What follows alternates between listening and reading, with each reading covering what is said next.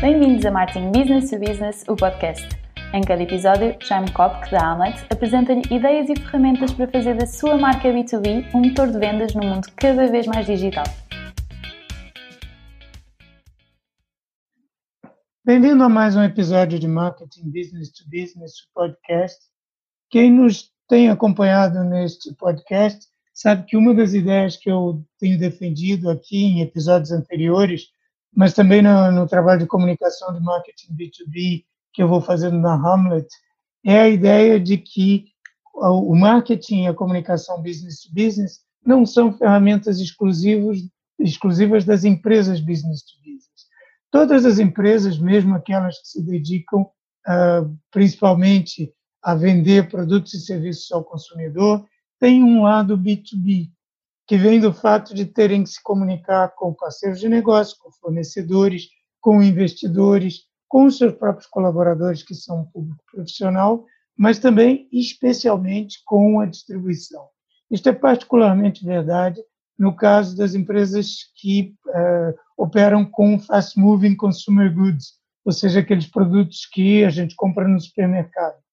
Produtos cujo principal desafio, mesmo antes dessas empresas poderem pensar em falar diretamente com o consumidor, é conseguir espaço na distribuição, conseguirem os seus canais de distribuição onde vão ser vendidos e ser vistos. Sem esse trabalho, não vale a pena é, criar procura falando com o consumidor. E por isso, é com grande prazer que eu tenho hoje aqui como convidado o Carlos Coelho, que é um profissional que conhece muito bem, tem estado nesse lado B2B do B2C. O Carlos é diretor comercial e de marketing da Fabriduz, que é uma PNL de Aveiro, que, com uma gama de produtos baseados na doçaria conventual portuguesa e que, com a sua marca Gelados de Portugal, tem nos últimos anos conseguido conquistar um grande espaço na distribuição. E o Carlos é o responsável por esse trabalho, ou corresponsável por esse trabalho, naturalmente.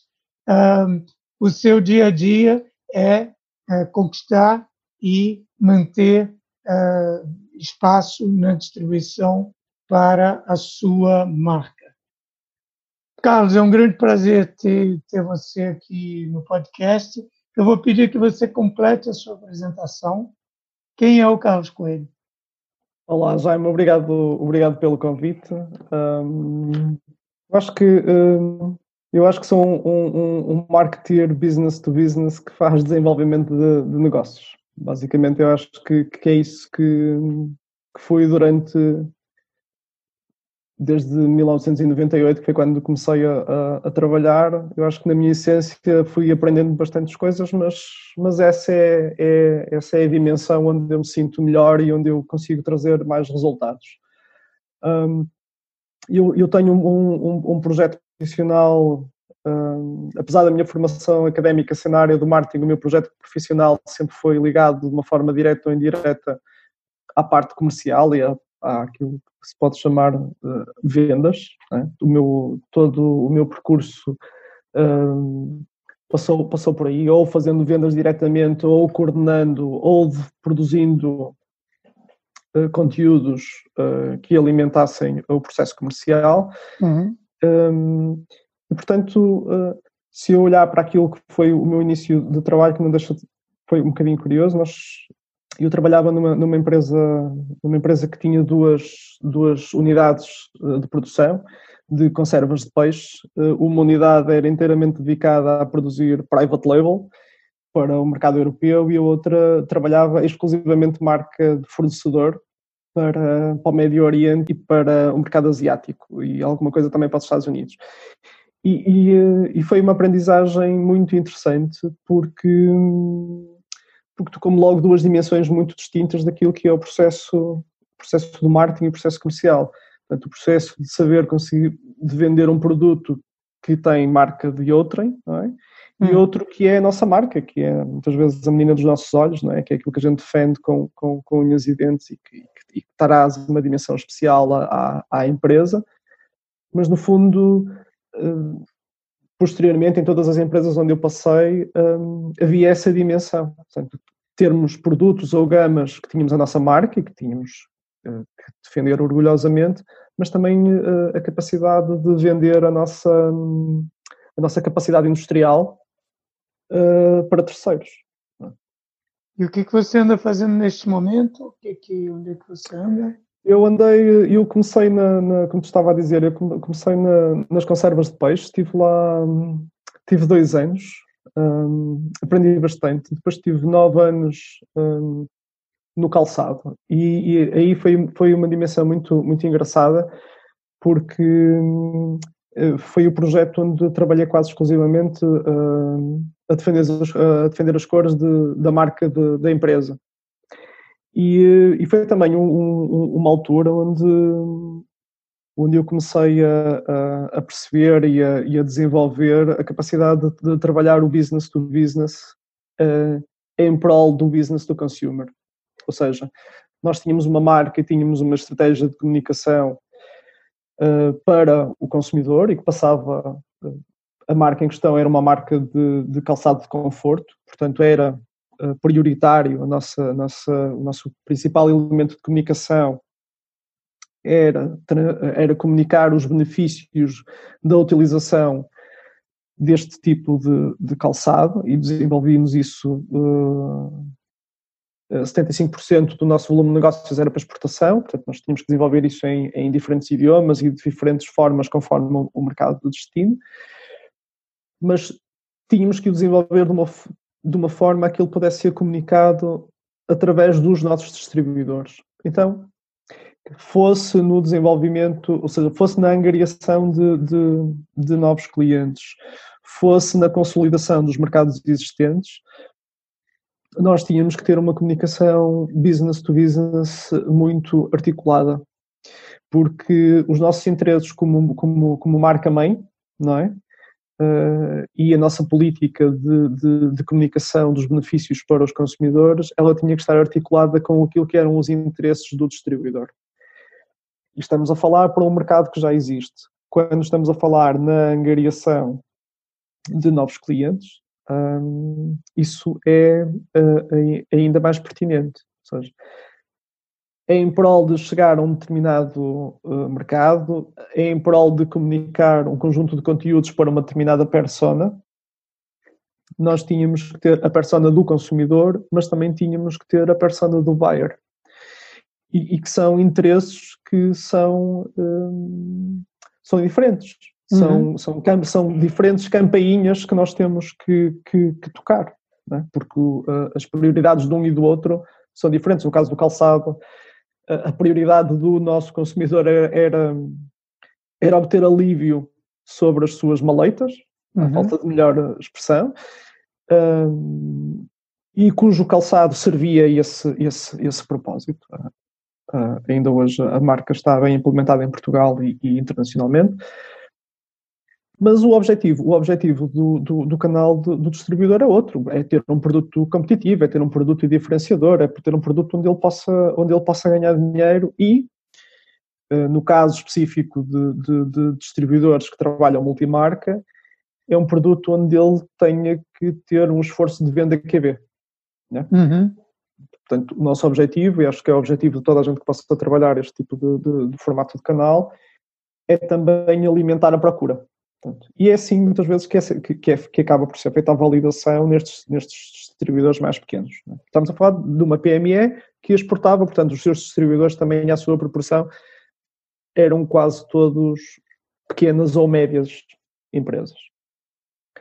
Portanto, eu comecei, estava a dizer, portanto, para os conservas, foi o calçado e depois foi um, um, um foi o meu regresso à alimentação. Tive quatro anos um, uh, em, eh, no segmento de, de, de congelados, uh, duas empresas de peixe congelado, uma em Portugal, outra, outra, outra em Espanha, que foi uh, um, a minha primeira experiência a tempo inteiro com aquilo que é o fenómeno da grande distribuição, com a grande distribuição internacional e com a grande distribuição portuguesa e que é um universo muito diferente. Eu, eu, eu, achava que vinha muito bem preparado, vindo de muita experiência de exportação e ia, ia trabalhar com, com uma marca, e a verdade é que a chegada a este segmento eu, eu percebi que pouco, pouco percebia, que era muito mais verde do que o que eu imaginava. Hum. Um, porque, embora os princípios da, da, da, comunicação, da criação de conteúdos e da, da, da, definição de targets e de personas sejam,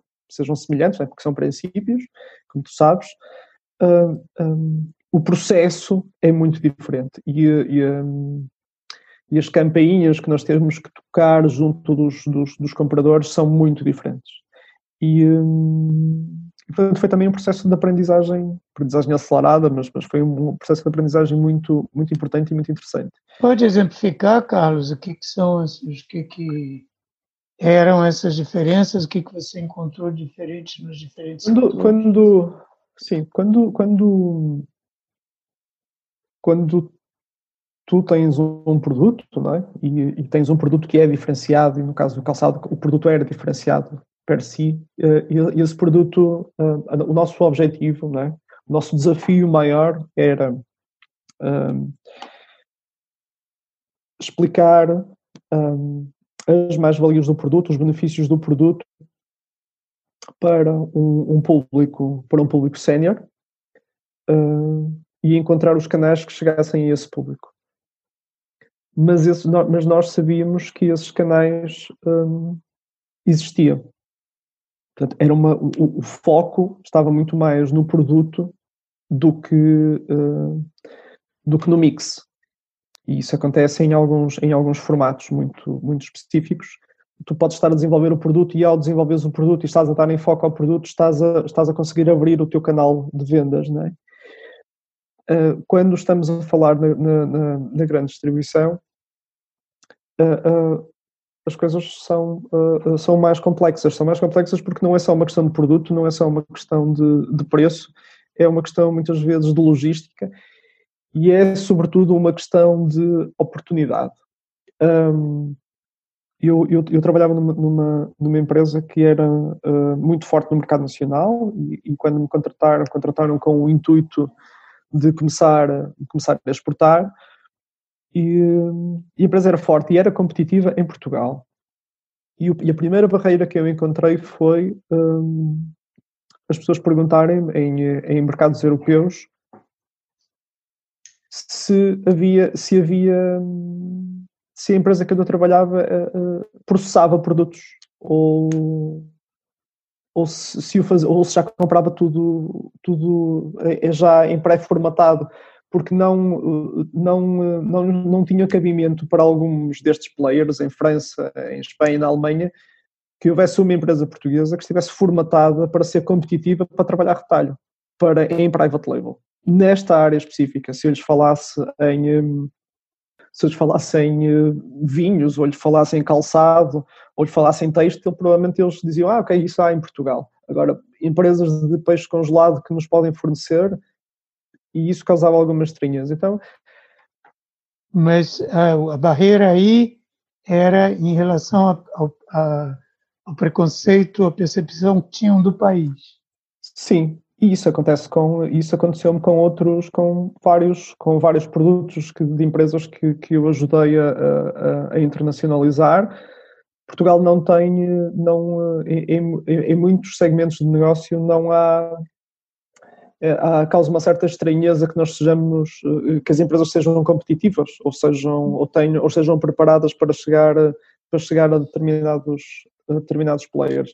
Uhum. Para dar um exemplo muito concreto, eu trabalhei durante anos com uma empresa de, de, de, de charcutaria.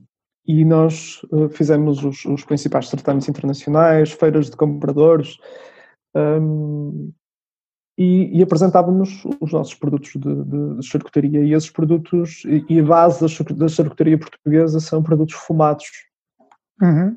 e, e, o que acontece é que a base da charcutaria europeia uh, são produtos curados e portanto a percepção que o nosso produto uh, tem no mercado internacional independente de teres capacidade de produzir os produtos fumados está encaixada naquela gaveta e é muito difícil descolar dessa imagem. Portanto, isto é um processo de longo, de consistência, onde tens que explicar, não, de facto existe esta tradição em Portugal, mas nós temos a capacidade industrial para fazer diferente. E temos o know-how para fazer diferente. Um, uhum. eu, eu há dias uh, falava com um colega so, so, sobre, esta, so, sobre, esta, uh, sobre a necessidade que nós temos de, de, de conseguir ganhar contactos, não é? E muitas vezes uh, passa por sermos consistentes e por evidenciarmos know-how. Ou seja, nós temos que mostrar pela produção de diferentes conteúdos em termos de comunicação, que dominamos o processo. Uhum. E, que, estamos aptos, não é? E depois há de chegar o momento em que vai abrir um concurso, há, uma insatisfação face ao fornecedor atual, e é nessa altura que nos vão dizer olha, eu estou a receber e-mails teus há dois anos, ou eu continuo eu continuo a, a ver-te em feiras, ou eu continuo a, a, ver a vossa empresa referenci, referenciada na revista A ou B. Seja, eu continuo a ver-te e hoje eu preciso que tu corresponda, que tu me resolvas um problema. Porque normalmente é uhum. isso que acontece, não é?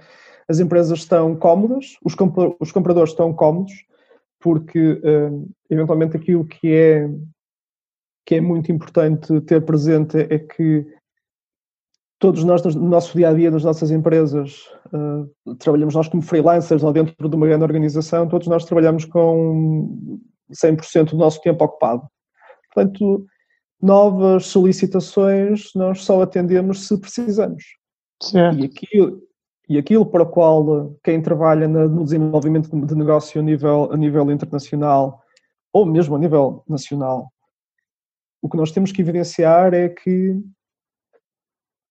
estamos sempre visíveis, o mais visíveis possível, mostrarmos que sabemos que somos conhecedores do mercado e estar preparados para corresponder se alguém levantar o dedo e nos disser: Olha, ok, então agora anda cá e explica-me como é que tu me podes resolver este problema.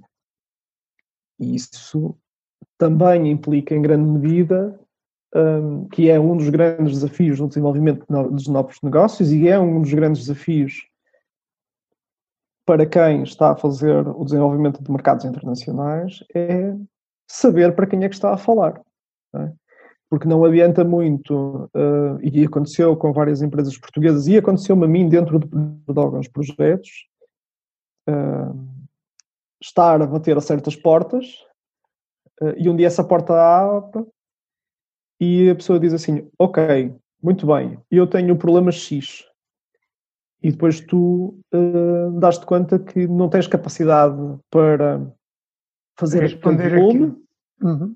não, tens capacidade para harmonizar o teu produto para aquele, para aquele mercado.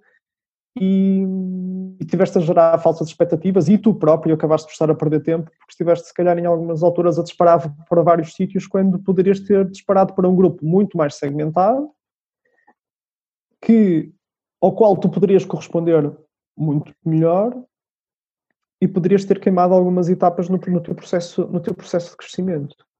Portanto, a segmentação acaba por ser também uma, um ponto muito, muito importante do trabalho. Então, eu ia te perguntar, era a pergunta a seguir, o que, que você foi aprendendo sobre fatores de sucesso para esse trabalho de conseguir distribuição e tudo, mas você já foi dizendo umas coisas, né?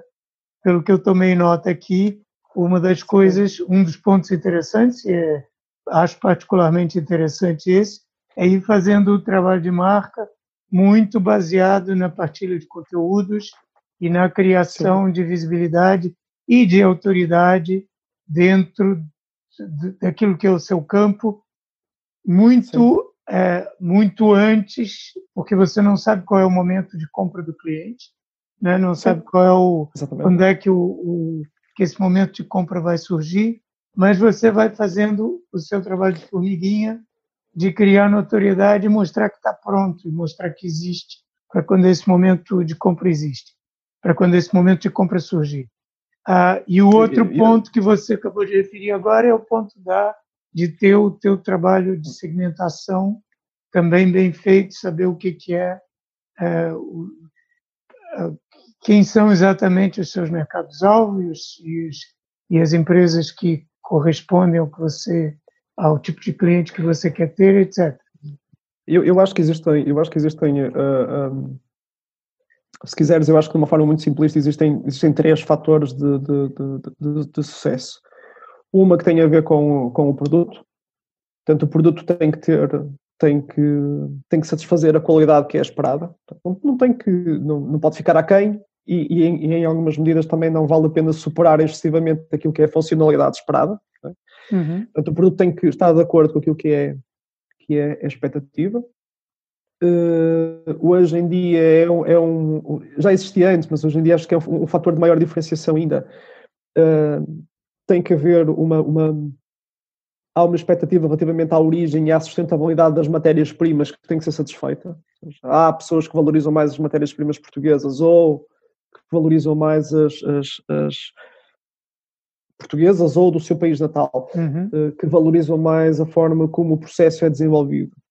Uh, as pessoas cada vez mais, por exemplo, um, também têm alguma curiosidade sobre perceber até que ponto é que a embalagem em que o produto está uh, corresponde ou não a fatores de sustentabilidade ambiental. Isso é cada vez mais um fator que o, que o, que o consumidor valoriza e que o comprador também valoriza. É? Uhum. Se o uhum. comprador perceber que isso pode ser um fator de diferenciação no, no, no linear. Depois é aquilo que é o, uma dos, um dos temas mais importantes que, que é, que, que, que, não dá para fugir, que, é, que tem que ver relativamente ao preço, não é?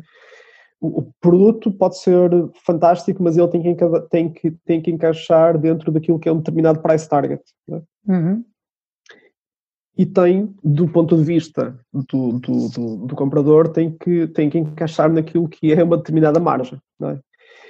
Então, não, tu vais construindo coisas, não é? E vais construindo conteúdos e, e eles vão, eh, a, partir do, do, do, do, teu produto, do, do, teu processo de desenvolvimento, tu vais desenvolvendo, desenvolvendo uh, estratégias de comunicação, business to business, onde, onde valorizas partes do teu processo e outras relativamente ao business to consumer, onde valorizas outras. Portanto, uhum. trabalhas no fundo sempre, quando tens uma marca, não é? Trabalhas sempre para duas pessoas, aquela que é o comprador e aquela que é o decisor da compra, é? que uhum. às vezes não é só, que às vezes não é só uh, o comprador.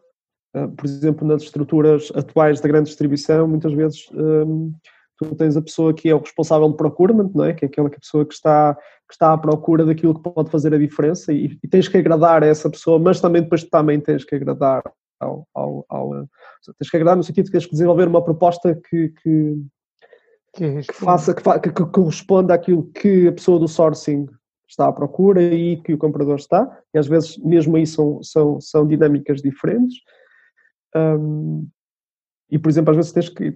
O que é, que é o sourcing, Carlos? O, o, o sourcing, é o, sourcing é, é, é, o fornecimento, é o, é o procurement. Né? Sourcing ou uhum. procurement são coisas, são coisas uh, parecidas ou podem, podem ser coisas parecidas. Tem a ver com, por exemplo, se tu tens alguém que é parte do procurement, essa pessoa está especializada em ir à procura de produtos, não é? E depois passa à parte de negociação para, para o comprador. Uhum. E às vezes a expectativa que a pessoa do procurement tem não é a expectativa que o, que o, que o, comprador, que o comprador tem, e às vezes esses processos, dependendo das insígnias, não é? estão, estão, estão invertidos. Por exemplo, algumas insígnias é o comprador que faz todo o processo, mas depois passa para outro departamento, que é o departamento de prescrição, em que há uma entidade interna que avalia se a proposta do comprador vai de encontro àquilo que, que, que,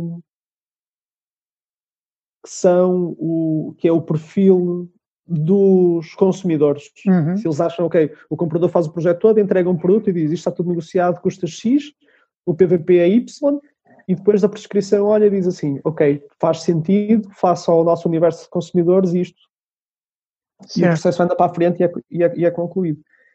Portanto, tu trabalhas sempre, tens sempre que trabalhar nessas duas dimensões e como e como um, e como um, como empresa como, como comercial um, é, é, é, se tu vendes o teu próprio produto é mais defensável não é? Mas quando tu trabalhas para private label não é? Então a dimensão do produto é importante a dimensão da, da, da do preço é importante, mas depois também são importante, depois também é importante a parte, por exemplo, da logística, a tua capacidade de, de, de entregares, de que tens uma encomenda que seja entregares rapidamente ou entregares regularmente, entregares pequenas quantidades, grandes quantidades. Então essas são para mim as três dimensões que tu tens que trabalhar muito em business to business para trabalhar junto da grande distribuição, seja em, em termos internacionais ou em termos nacionais, que é o produto, o preço e uh, uh, a tua capacidade de distribuição. Mas se o produto for teu, tu também tens que ter uma capacidade muito grande para, para, para, para poderes trabalhar a comunicação.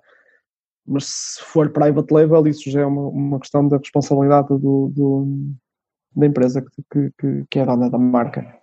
E então, entrando nessa parte da comunicação, o que que é, como é que a comunicação pode ajudar e o que que você, quando você trabalha, por exemplo, essa parte dos conteúdos e de criando essa visibilidade e autoridade, é, demonstrando a, a, as tuas capacidades de ter um produto bom, de entrega é, permanentemente Sim. antes do momento de compra, como é que você trabalha isso? Como é que como é que se deve? Como é que não se deve trabalhar isso? Hum, quando nós trabalhamos isto no universo business to business, e isso é, parte, é uma das partes mais importantes do, do, do meu trabalho, um, o objetivo é que tu consigas, é que tu consigas entregar conteúdos que, fez, que sejam rapidamente digeridos. É? Muitas vezes, para mim, um, enviar uma infografia para, para, para um comprador é um processo, é um, é um, é uma, é um conteúdo disruptivo, porque não lhe estou a passar um texto longo, é aquilo que ele normalmente recebe da parte de um fornecedor, é gráfico, ele tem, ele tem uma leitura muito rápida e normalmente ele é, à falta de melhor expressão, ele é divertido, porque uhum. não é um conteúdo é um conteúdo diferente, ele rapidamente lê os números, fica com uma percepção daquilo que, que, eu, lhe quero, que, eu, lhe quero, que eu lhe quero transmitir e absorveu e passa para o assunto seguinte. Uhum. E, a uhum. nossa, e, a nossa, e a nossa expectativa é que, que, que quando em algum momento do dia ou da semana ou do mês ou do ano ele bater com, com neste caso específico daquele que, é, que são as minhas responsabilidades atuais relativamente àquilo que é doçaria conventual dos ovos moles ou, ou gelados, cada vez que nós produzimos um conteúdo desses, a pessoa bate-nos, vê um conteúdo dos lados e lembra-se daquilo que nós, que nós, que nós enviamos, uhum. enviamos antes. Um, nós, nós sem, sem querer estar a fazer publicidade para o meu patrão atual, uh, uh, nós fizemos uma, uma comunicação no, em finais de 2017 sobre uma, uma infografia sobre ovos moles. Uhum. E, eh, e, e, fizemos, depois repetimos uh, com dados atualizados em 2019.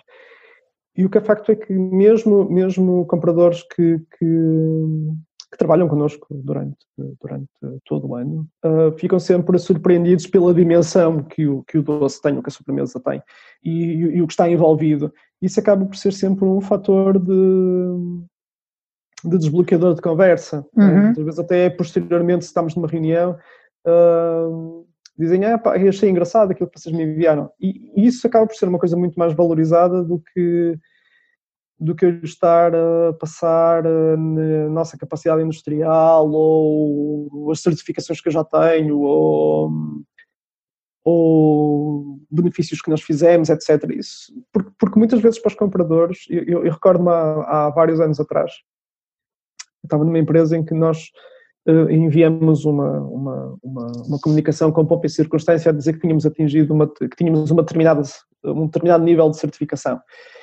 E eu recordo-me que, que, mais à frente, um ou dois meses mais à frente, eu estive com um dos compradores, que era um, um, um dos nossos distribuidores mais importantes, e ele disse-me assim, Sabes, Carlos, eu, eu, eu fiquei muito surpreendido com aquela comunicação que, que, que tu me enviaste. E eu, todo orgulhoso a pensar que ele me ia dizer uma coisa muito boa, uhum. e ele remata.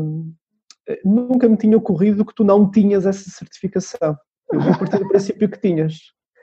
Uh, e a verdade é, é esta: se, nós criamos um quadro de competência de, e, de, e, de, e de profissionalismo, uh, estar a dizer que recebemos o prémio A, B, C, D e E não é uma coisa que o comprador valoriza excessivamente porque ele parte do princípio que nós estamos a cumprir esses, esses critérios. Não é? Claro. Que ganhes um prémio que seja de facto muito, muito importante. Uhum. Mas de outra forma, ele espera um elevado nível de competência. Acho que há muitas empresas, por exemplo, que obtêm graus de certificação e que atingem determinados patamares e estão à espera que o mercado de alguma forma bata palmas, sejam, esses, sejam os seus clientes, seja a sua concorrência, seja, o, seja a sociedade civil. E o que é facto é que a maior parte dos, dos, dos, compradores não espera outra coisa que não seja que tu dês o máximo e apresentes um produto a 101%. Claro. É? Uhum. Isso, é aquilo que, isso é aquilo que é esperado de ti. Outra coisa é que tu uh, uh, produzas conteúdos onde mostres que, que, tu és diferente e que fazes coisas diferentes e, e, e, e, que não são conteúdos a bater palmas aos teus próprios sucessos. É? Às vezes certo. até existem, às vezes existem uma, uma dos elementos de comunicação que eu acho que tem mais sucesso é quando tu estás a dar estás a dar informação ao, ao, ao, ao teu comprador ou ao teu, ou ao teu consumidor ou, ou, ou alguém do procurement uma informação uh, uh, que cobre o mercado. Estás a dizer, o mercado comportou-se desta maneira. Uhum. O mercado tem esta tendência, o mercado tem isto.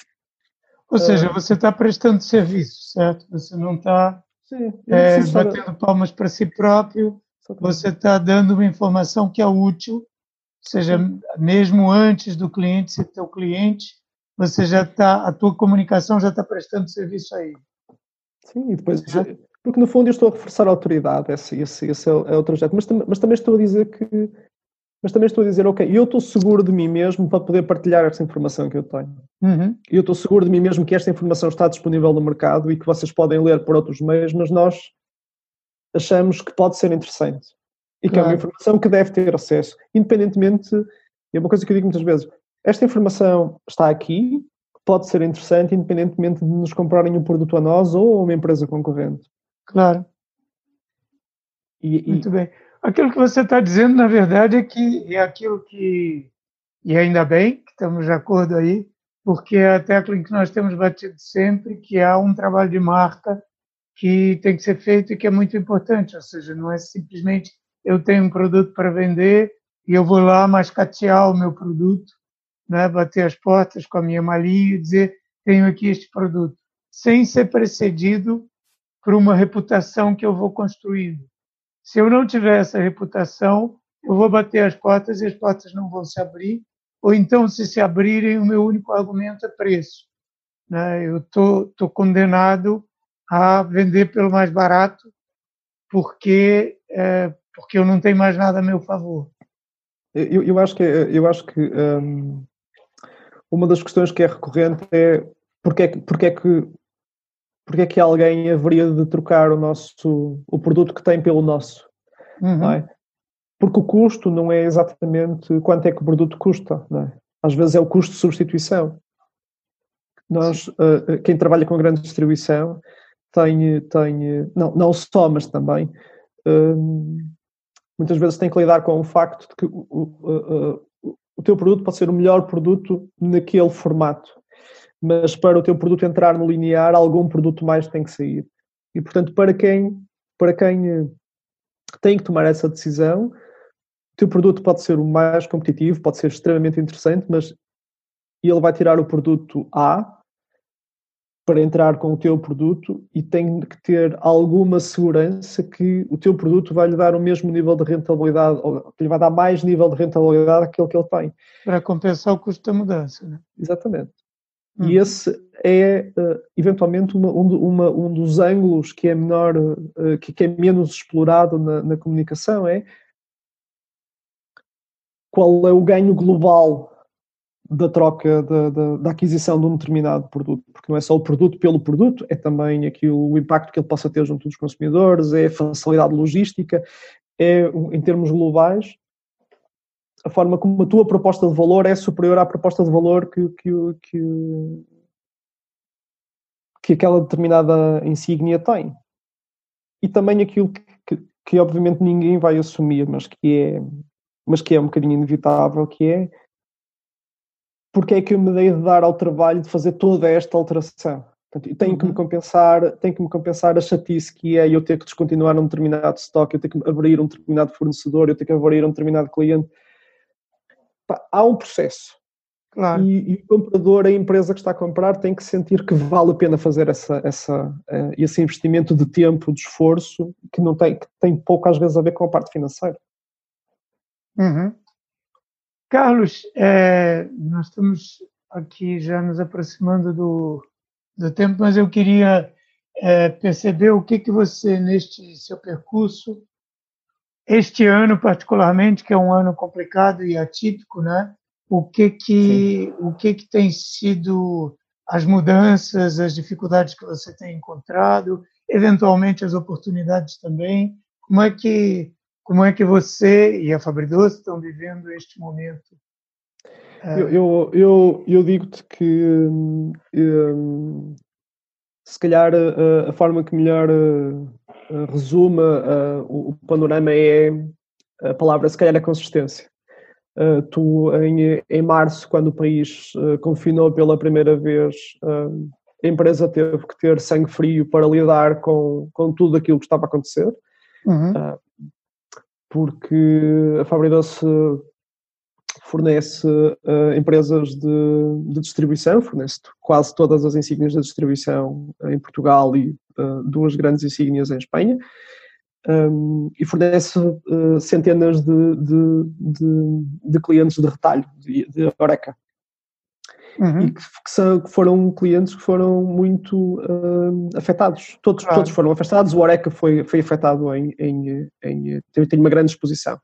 E, portanto, aquilo que tu tens que, que nós tivemos que fazer foi manter muito sangue frio e perceber que nós tínhamos problemas, os clientes tinham problemas. Toda a gente estava a atravessar uma, uma fase que, que, que não sabia muito bem, eu não sabia absolutamente nada do que é que ia acontecer nas duas semanas a seguir. Portanto, uh, nós fomos tomando decisões uh, com a segurança possível, mas sem quebrar ciclos. Uh, tivemos vários clientes que, que pediram ajuda, vários clientes que tiveram um, a objetividade de dizer isto vai parar, eh, portanto, não vão entrar turistas, a minha operação vai ficar fortemente abalada, nós precisamos de criar aqui um plano uh, uh, alternativo para lidar com as encomendas que estão em pipeline, os pagamentos que estão em pipeline e tudo aquilo que acontece.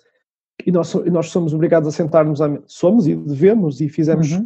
com, com, com, com, com com calma e objetividade e dizer, ok, a realidade a partir de agora é esta, então vamos uh, uh, ajustar, ajustar o plano de trabalho face à realidade existente.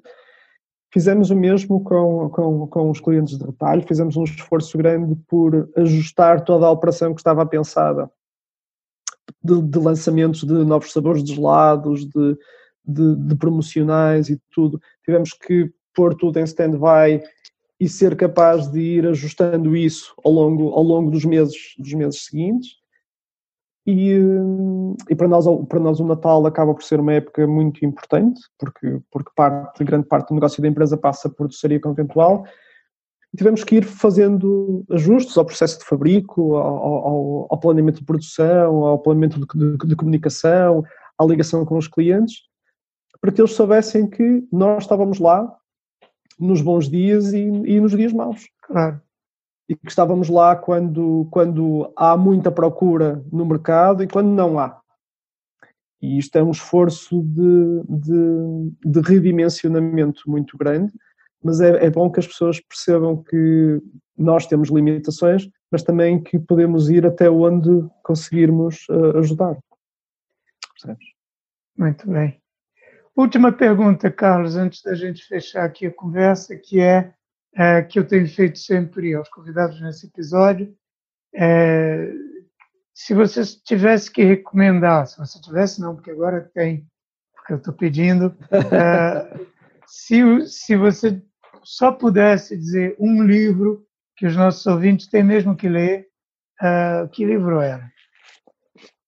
Um, eu confesso que tive ouvido episódios anteriores para me preparar para esta tua pergunta. Esta é, esta é a tua pergunta, ah. um bocadinho os teus olhos. Uh, e, portanto, eu, eu, vou fazer uma coisa diferente que não tem exatamente a ver com marketing ou com vendas, um, mas que eu acho que é muito interessante para, para quem tem a ambição de trabalhar com mercados internacionais.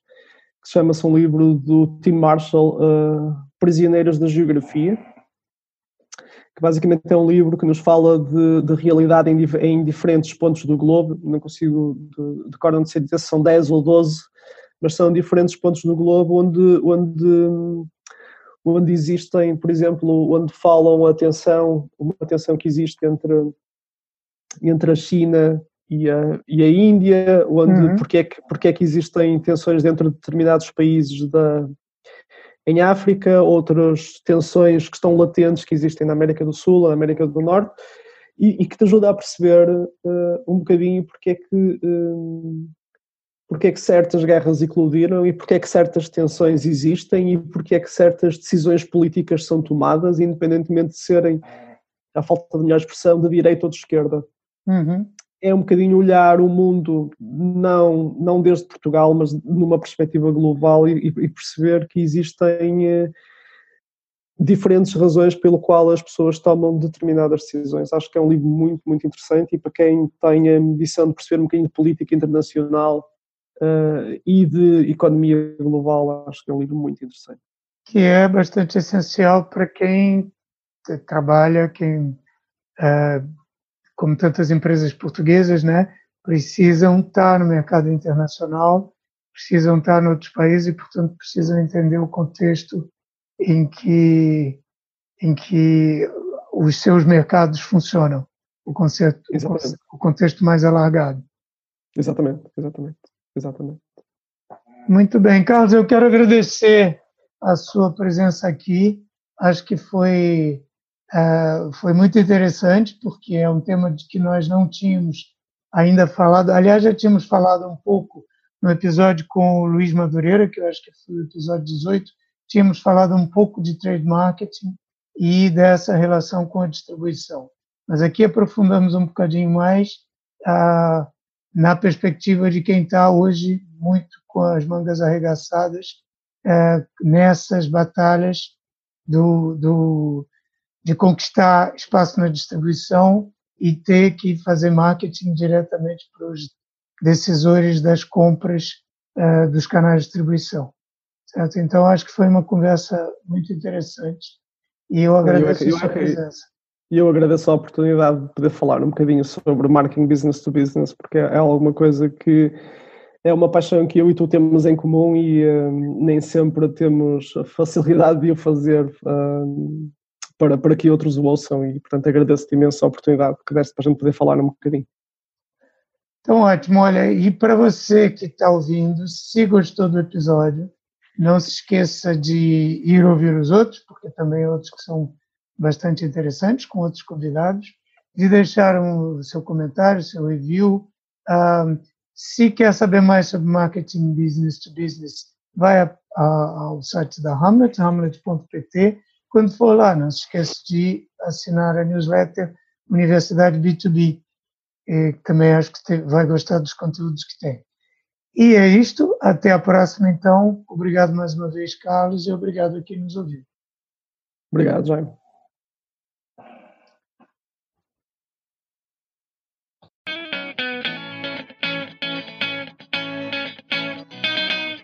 Acabou de ouvir Marketing Business to Business, o podcast da Amlet B2B.